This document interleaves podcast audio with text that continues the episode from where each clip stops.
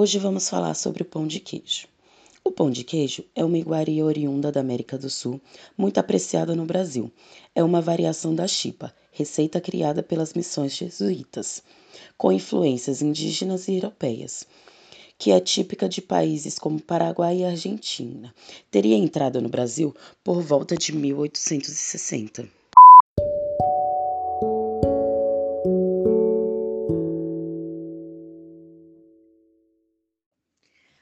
Descontraído com Marina Mason. Um cheiro, um beijo e um pão de queijo. Estamos hoje aqui com uma amiga e profissional na área da panificação. Ela é incrível, Marina Mason.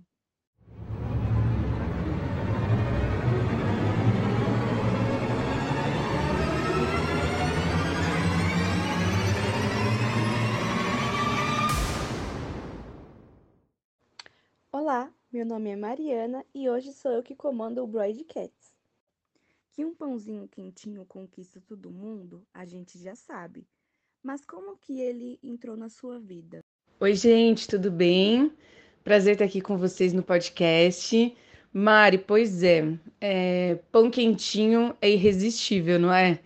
E para mim a panificação entrou na minha vida é, quando eu estava procurando alguma coisa, algum hobby, se alguma coisa, alguma atividade que eu pudesse fazer nas minhas horas vagas. E eu trabalhava como publicitária, e aí eu fui fazer um curso de um dia de panificação para aprender a fazer pães de fermentação natural com Luiz Américo Camargo.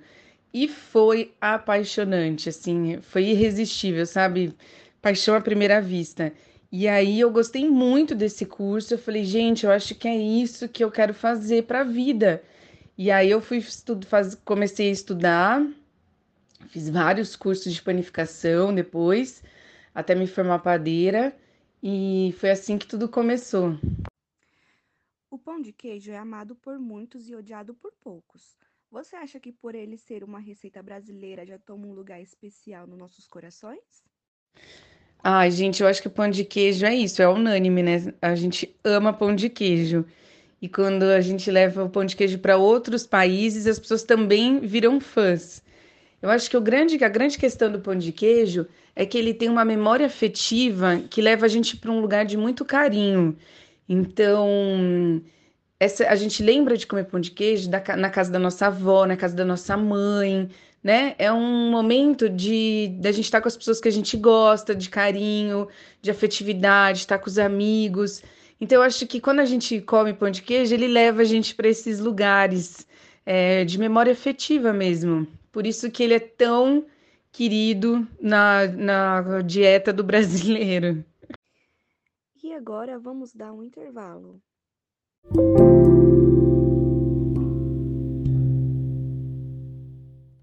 Tarde, meus ouvintes e meus colegas de mesas. Hoje estou com uma promoção bombástica para vocês: 20% de desconto em todos os produtos da nossa loja de pães de Minas. Na compra de 100 reais, o frete é grátis para toda a região do Brasil. Venha conferir!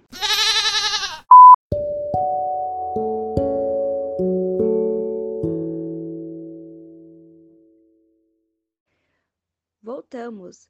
Em continuação das perguntas, Marina, você tem um pão de queijo preferido? Tem algum lugar específico que você gosta muito de só para comer esse pãozinho? Tem sim, gente. Tem um pão de queijo que eu amo, que é uma grande amiga que faz. A marca dela chama Dona Celina. Inclusive, é uma homenagem para a avó dela. E o pão dela, gente, o pão de queijo, leva queijo da Serra da Canastra. Então ele tem um gosto muito especial. E o meu favorito dela é o pão de queijo recheado com goiabada. Aí, gente, é maravilhoso. É o próprio pão de queijo mineiro, hein? Essa foi nossa entrevista com Marina Mason. Obrigada, Mari.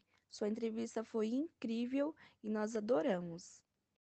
Obrigada a vocês, gente. Não deixa de entrar no arroba da Dona Celina para vocês conhecerem esses pães de queijos maravilhosos. E me sigam no Instagram também, Marimazon, tá bom? Um beijo!